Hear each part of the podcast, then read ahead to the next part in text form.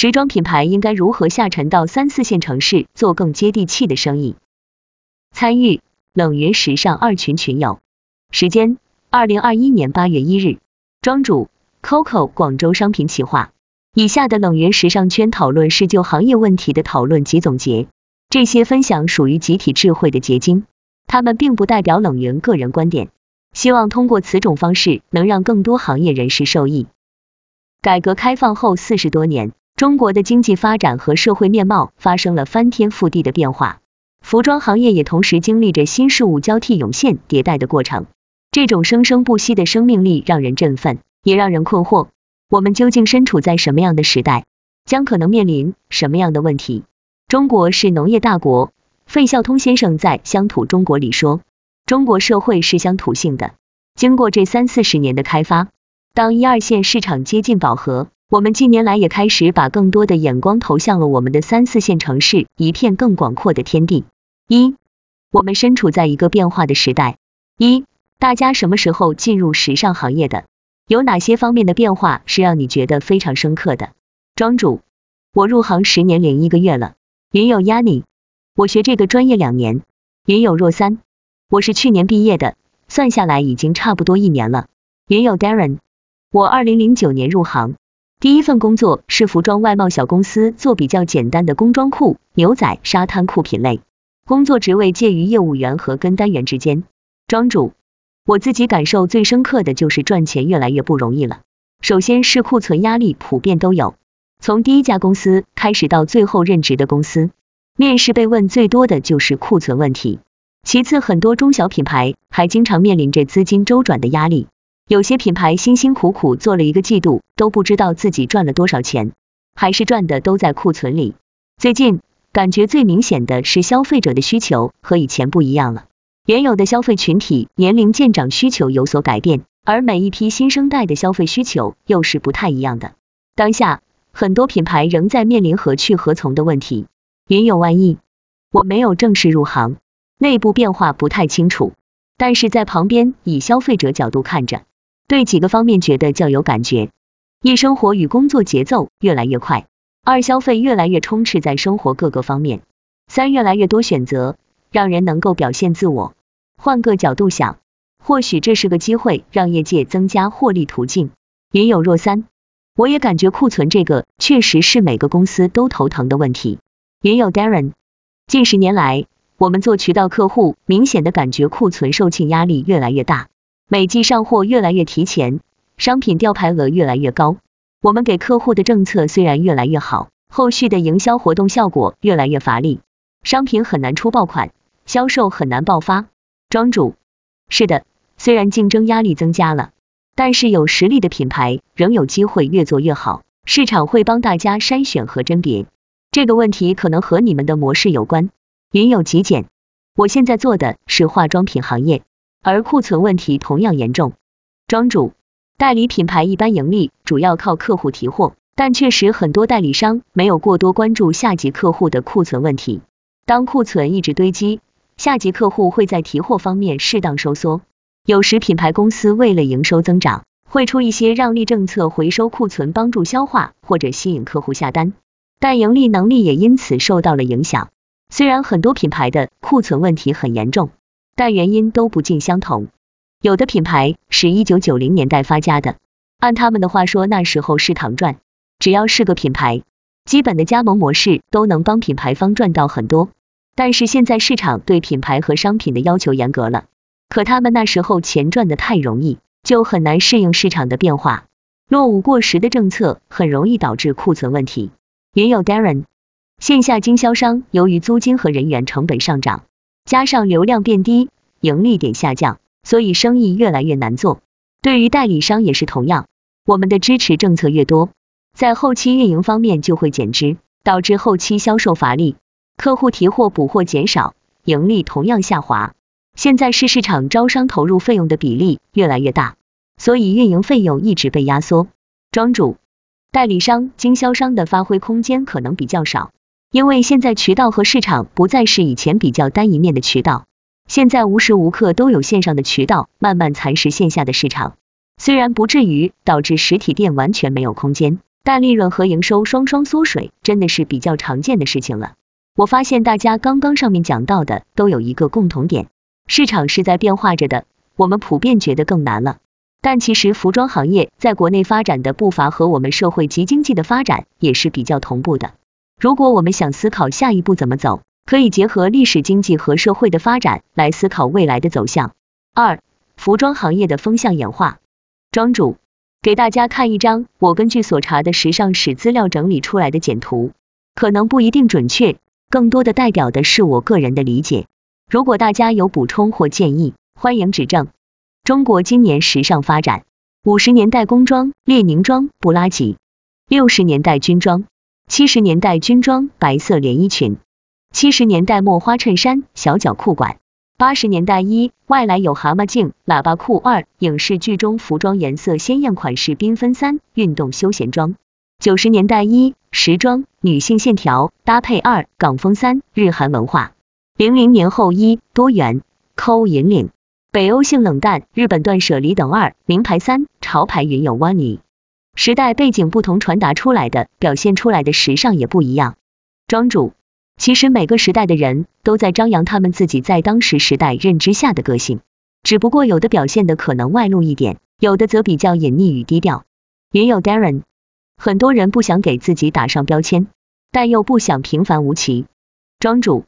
这几年不知道大家对一些年轻人的亚文化有没有了解，例如蒸汽波、赛博朋克等等，这两个是音乐流派的一些分支。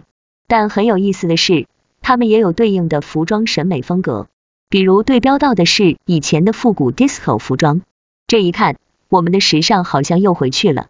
云有若三，蒸汽波前一段在抖音很火，有很多音乐也跟着火了起来，有种一九八零年代复古迪斯科的感觉。云有缘有缘，前辈们辛苦这么多年，终于有钱有时间打扮自己了，寻找逝去的青春。云有 Darren，音乐是很有时尚前瞻性的。庄主，蒸汽波的音乐一般选用之前一千九百九十年代左右的动漫主题曲重新邂逅演绎，其中也有一些港风向的音乐，是把怀旧金曲加入一些编曲上的不同理解，有那个味道，但又不会完全太旧。这几年年轻人比较流行蹦蒸奇葩，穿着特定主题，例如八九十年代的复古着装，听着以前的曲子跳舞，很有趣。庄主，所以我们现在有一部分人在用一九八零年代的个性来表达自己。现在的风尚是很有趣的百花齐放状态。你们有没有发现，一九八零年代开始，西洋乐队舞蹈文化、日本的电视剧传入、本土电视剧的创新和港台电视剧的涌入？直接影响了国内的服装行业的风潮。这几年慢慢小圈子里流行起来的还有古招。二，接点地气吧，零售人。一，要接地气，消费下行，下沉市场，农村包围城市，怎么理解？庄主，我发现这几年网红店在下沉市场还是挺火的。小城市的年轻人下班后不需要经常加班，休息日有空去逛街，他们会比较喜欢去可以拍照的地方。抖音。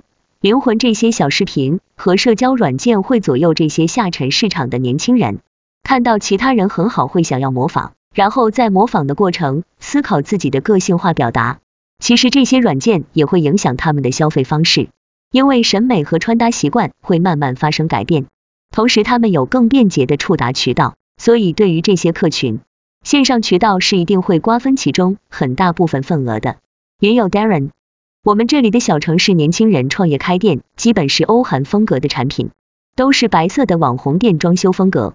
云有缘有缘，小城市比较多个性小店，韩风、港风居多。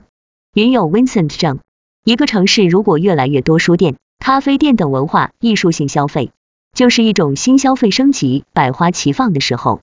庄主，很可惜，很多三线及以下城市的书店基本乏善可陈。可能还能一直在的就新华书店了。对于下沉市场，我有些补充。一方面交通发达，人们的出行时间和成本大幅度降低，下沉用户得以更便捷的接触到更多的流行资讯。另一方面，网络普及，越来越多社交 APP 涌现，人们的社交需求逐渐从观看、模仿到尝试更多的自我表达，也因此产生了许多个性化的需求。云有 Yani。而且他们三四线城市对消费很单一，服装作为表现自己的方式，有时候三线城市的人均服装支出甚至比一线的人多。云有 Darren，下沉市场的服装偏休闲生活化和职场化。目前我接触的品牌布局下沉的主要是这两种品类。二，为什么得更接地气？庄主，你们觉得一、二线好卖的品牌，如果去到三线及以下城市，一般会活得更好，还是可能无法生存呢？云友 Darren，这和目标客群年龄有很大关系。下沉市场的主力，如果是三十加的人群和四十五加的人群这两个段位，一般都会过得很不好。云有万亿，我觉得品牌如果有做好研究与分析，根据当地消费调性去调整贩卖内容，或许可以加大一些知名度声量，创造购买引力。庄主，我觉得一二线品牌刚开始到下沉市场的时候，一定会有一个阵痛期，看他还是要坚持调性选择客群。还是想入乡随俗，做好调整适应渠道。现在竞品越来越多，消费者现在多了许多选择的空间，他们也在不同的竞争品牌彼此竞争时，学会了更理性的选择商品。另外，现在消费者的受教育程度、审美水平普遍有了明显提升，很多人不再盲从品牌，而是更多思考与自身的适配度。所以现在已经不再是从前我们只要有渠道就能卖货的时代了。每家企业都需要思考自己的取舍，究竟是让商品跟随渠道，还是让商品选择渠道，就是商家要思考的问题。也有 Darren，下沉市场除了服装的风格单一，饰品类的基本流行度会更低。比如你在任何一个下沉市场，很难找到单品帽子店和适合二十多岁男士的帽子。下沉市场的男士帽子，基本卖给五十多岁存在个人发量问题的人群。从这点来说，我觉得假发配饰下沉会比帽子店的生意更好做。三、如何接地气？庄主，我觉得要接地气，很重要的一点是在商品企划的时候，要对此做好充分的准备和考虑。企划可以分享定量规划和定性规划。定量规划应该要建立在定性规划相对准确的基础上，而最关键的定性规划主要指的是一些非量化，但又对商品企划影响非常大的因素指标规划。如我们常说的风格，在做过往季度的分析时，除了定量分析上数据异常点要留意，我们也要多留心平时工作中各端口，尤其是店铺终端经常反馈的一些问题，这些有可能是定性分析的突破口，但这些问题很容易因为传达和时间久远被忽略掉，所以每次做季度企划前或每个季度结束后，主要的企划人员需要走访一些典型门店，收集访谈类的反馈。四。几个特别接地气、特别不接地气品牌的个例分享。庄主，你们有没有觉得哪些品牌是特别接地气或特别不接地气的？云友 Yani，我觉得带水钻的设计很接地气，邂逅设计很不接地气。云友 Vincent 正，上海还是很极端的，有四十元的牛肉面，也有十五元的牛肉面。庄主，地铁通向五月花广场出口那条通道上的衣服二十九。三十九元的卖了十几年了，仍然屹立不倒。云有极简，我们这三十元店活得也不错，接地气。我觉得也要针对产品的定位，你的客户群的画像来定义。云有 Darren，我以前做过波牌的运营，它的品牌环保性调性很高，冬季羽绒服没有动物毛领，吊牌材质也是可再生的。但是在县城很多中等以上购买力的顾客也是骑电动车的，冬季毛领对他们很重要。县城的大商城停车位也不变，地域小电动车才是主力。庄主，我也遇到过类似经历。冬季的企划比较复杂，地暖的启动时间会影响羽绒不同厚薄度的波段上市计划，一步出错，几乎整个季度就很吃力。而且不同地区开电动车出行和开小车出行也会对款式的短中长有明显的不同需求，有的地方更偏向低价格的棉服，那么冬季的企划就可以比较灵活一些。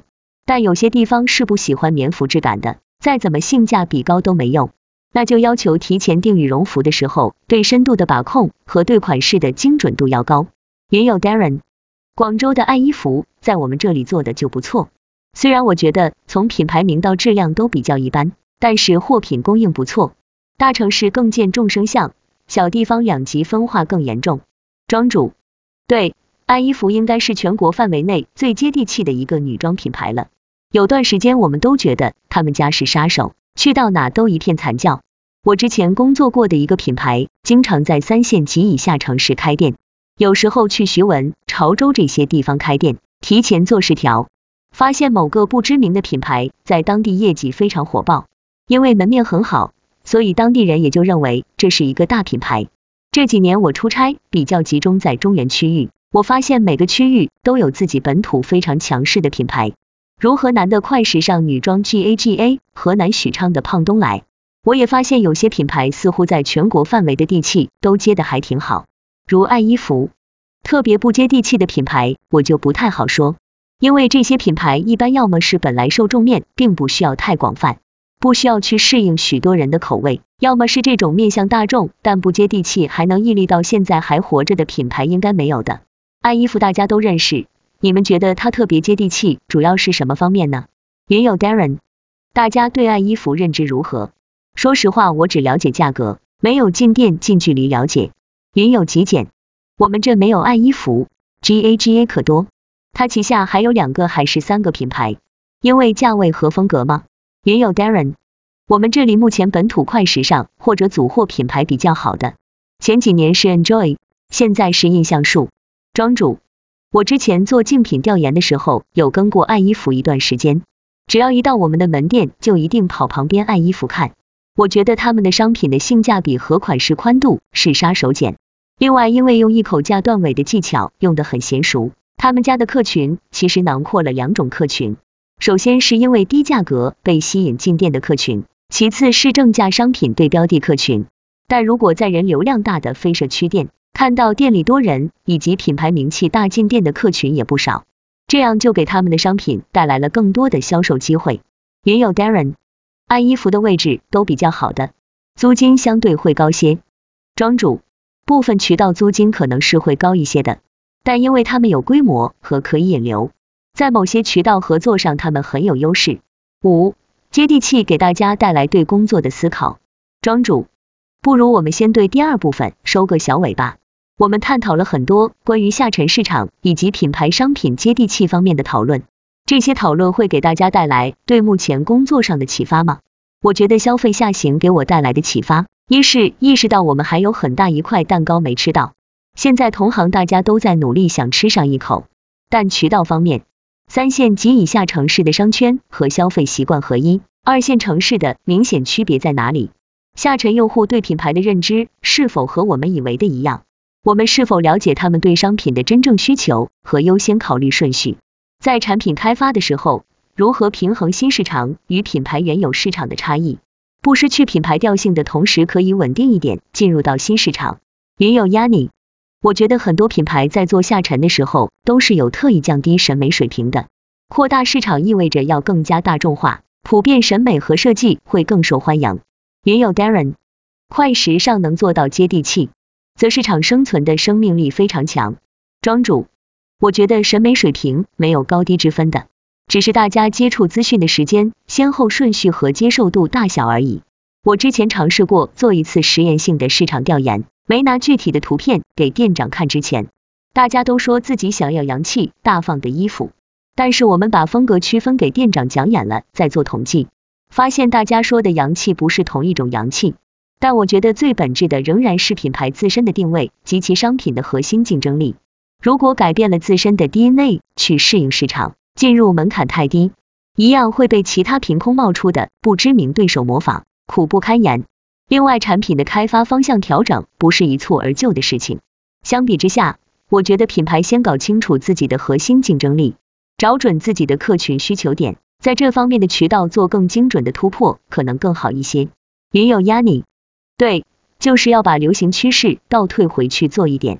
因为下行市场接受程度要循序渐进，庄主，我们要警惕下沉市场不一定就是审美比一二线城市滞后的市场，审美和风格不是只用文字描述就可以清楚的。如果我们做自己公司内部的下沉市场与原有市场区域定性调研的时候，一定要尽可能清晰具象的让公司上下同频，理解洋气是什么样的洋气，大方是什么样的大方，敲小黑板，同频同频很重要。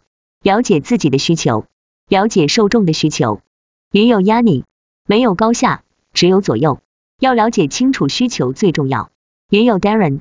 三、四线客群对于流行更多试点的概念无法系统全盘的接受，所以明星同款、大牌同款这样的单品爆款推起来会更受欢迎。相信爱衣服他们产品的侧重点也在这里，但是品牌的主打系列、波段系列，消费者很难照单全收，这和下沉市场的生活、社交环境关系很大，所以流行和审美对他们来说应该是程度问题，不是高下问题。三、最接地气的那些商家现在在做什么？一、农村赶集。庄主，今天的小沙龙快接近尾声了，大家再分享一些你们可能很少接触到的乡村事物。先带你们去看看乡下的集市。我们那边是逢一逢六的集市，也叫趁墟。照片是我让我妈这几天帮我拍的。早上七点左右就很热闹了，中午人少一点，然后下午两三点到四点多还会多人一点。傍晚五点左右就都收的差不多了。商品的话，女装居多，尤其是阿姨年龄层的女装。其次是小商品，像指甲剪、闹钟、蟑螂药之类的各种家居物件都有。云有压你，我是山西这边城边村，赶集市场上服装很少。云有 Darren，很多都是十年老店，品质保证我们很多地方还是有的。还有庙会经济，不过不是以服装为主了，地方性庙会也很多人。城市的生活只与自己相关，这里的生活是所有人的生活紧密相连。云有极简，我在城郊结合附近农历逢四必会，人多了去。庄主，我们的老祖宗很有智慧，知道资源集中，固定日期轮流集市，可以帮助那时候的小商贩把有购买需求的人都集中到一起。但这几年家里的市集人已经少很多，年轻人不爱逛，因为没太多商品可选。可能最多就是到街上喝喝糖水，聊聊天，晚上出门还清静些。长辈们也不太爱逛，因为现在去县城很方便，都觉得不太看得上镇上的这些服装小摊了。除了趁虚，还有早上有时候会有人开着小货车去走村，卖猪肉、衣服和家电百货的，好像都有，那种生意也居然很好。因为去到村里了，那些七八十不常去镇上的老人家也喜欢买东西。云有 Darren。原始的集市是没有货币等价物交换，纯粹的以物换物，集市更贴近人最本质需求的表达。这种就像商场现在做的快闪，快闪源于集市的概念。二，留守老人，庄主，你们家里的老人家现在手机玩的好吗？我妈和她的姐妹们，天天 K 歌、抖音、拼多多这些玩的可好了。其实我觉得主要是他们比较寂寞，我们都在外务工多，陪伴他们的时候很少。电视剧也来来去去，就那些套路，他们也看腻了。云有极简，现在他们看电视反而很难，因为电视要用宽带两个遥控器，他们弄不明白。我身边的两个老人根本连电视都不会开。云有压力，而且五十岁左右的人看剧也喜欢看那种早几年前的农村的事，比如母爱如山那种农村人物题材的电视剧。云有缘有缘，我爸沉迷微信群和 K 歌。我妈则玩头条和快手。现在的电视倒腾起来比较复杂，还是手机平板用起来容易点。庄主，我爸也经常搞不懂一些技术性问题，就会生闷气，然后打电话问我怎么弄。他经常点着看那些小视频，能一看老半天，然后经常不小心把我或者我弟弟妹妹的电话拉黑。庄主，你们觉得现在他们对手机的这种使用，会影响到他们原有的消费习惯吗？云有缘有缘，我觉得会，因为无处不在的广告。云有 Darren，会的，我父亲近七十岁，已经开始用拼多多了。有些电商用的货到付款的，类似传统的线下交易方式，对中老年客群也很受用。庄主，我爸妈都已经会用拼多多买东西了，也学会了想买什么东西的时候，让我在网上搜下看有没有更便宜的。乡村的线下经济虽然目前不太受到电商的波及。但是现在越来越普遍的乡镇快递代收点，已经说明了线上也开始进军到我们宁静的小村镇了。三，未来乡村的消费方向会怎么走？会如何影响到品牌货行业未来趋势吗？庄主，最后一个小问题，大家觉得未来乡村的消费方向会怎么变化呢？云友 Vincent 正，这还是要看国家发展和科技发展的。乡村都是因为和大城市距离。交通配套这些的差异变成的，是不是未来之后我们都远程办公，更多人会回乡，有外来人口进入乡村，这样社会结构就产生变化，就有新消费给予。如果乡村建设好，还是有机会。还有国家也希望年轻人回乡，这些推动力是不是会改变我们传统乡村是乡下这样的观念？人还总希望在一个地方安居乐业，如果乡村能提供类似条件的话，还是有人愿意回。但是我们这两百年都是人口迁移到大城市，在这一个新科技工业革命时代，是不是会有突变？也有 Darren，因人而异，要看具体你现在的城市和家乡的对比。我觉得应该说乡村是种生活方式，乡村与城市的物质差距已经越来越小，但是逃离北上广的也很多。现在大家关注的是宜居和幸福指数高的城市，兼有乡村和城市属性的地方。庄主，我觉得有可能回乡。现在无障碍办公已经实现了，随时随地都可以工作，只是这样的工种和有这样能力的人还不是很普及。其实现在慢慢也会有人回流的，只是和输出对比。基数显得太小了。如果不是逃离这个字眼，而是选择回去，那时候就很好了。云友 Vincent 正，是的，结果大城市变成精英才能待的地方，基层为精英在大城市服务，那也需要一定的保障。我觉得国家还是蛮关注和平衡这些。庄主，我经常看到有些艺术家自己选择住在偏远乡野，但是这样的职业毕竟不是大多数。我们这么多年的教育也很少教会我们毕业之后除了找工作之外，还有什么其他可以谋生的方式。国家政策有资源倾斜的，乡村的建设现在越来越好，普遍的街道基本都是很干净卫生的，华侨回来都不想出去了。然后这几年治污，农村的体育健身设施各方面都做得很好。云有压力，我们老家今年修了一个特别大，看起来非常当代的公园，甚至比省会的还要好。我觉得我们这里发展太快了。云友 Darren，三四线的管理者从队伍年龄和思想上越来越好。我们老家现在口号也是青山绿水就是金山银山，不像以前那样盲目招商破坏生态的项目企业。庄主，这样一点一点的变好，也是很让人振奋人心的，会有种很深的民族自豪感。今天我们的线上沙龙，如何让我们的零售更接地气？以及中国乡村的消费趋势探讨就此先告一段落，很感谢大家的参与和讨论。四、国外案例分享：一、日本农村发展，乡村振兴战略，农业现代化，农村产业升级，农户收入水平超过城市居民，农村基础设施和公共服务与城市水平相当。参考国际视野日本乡村建设历程对我国乡村建设的启示。一、日本乡村振兴战略概况介绍。二、韩国农村发展新村运动空壳化和老龄化。参考：韩国从世界最穷国到最发达国家，韩国农村是如何走向现代化的？乡村振兴，日本、韩国的成功经验。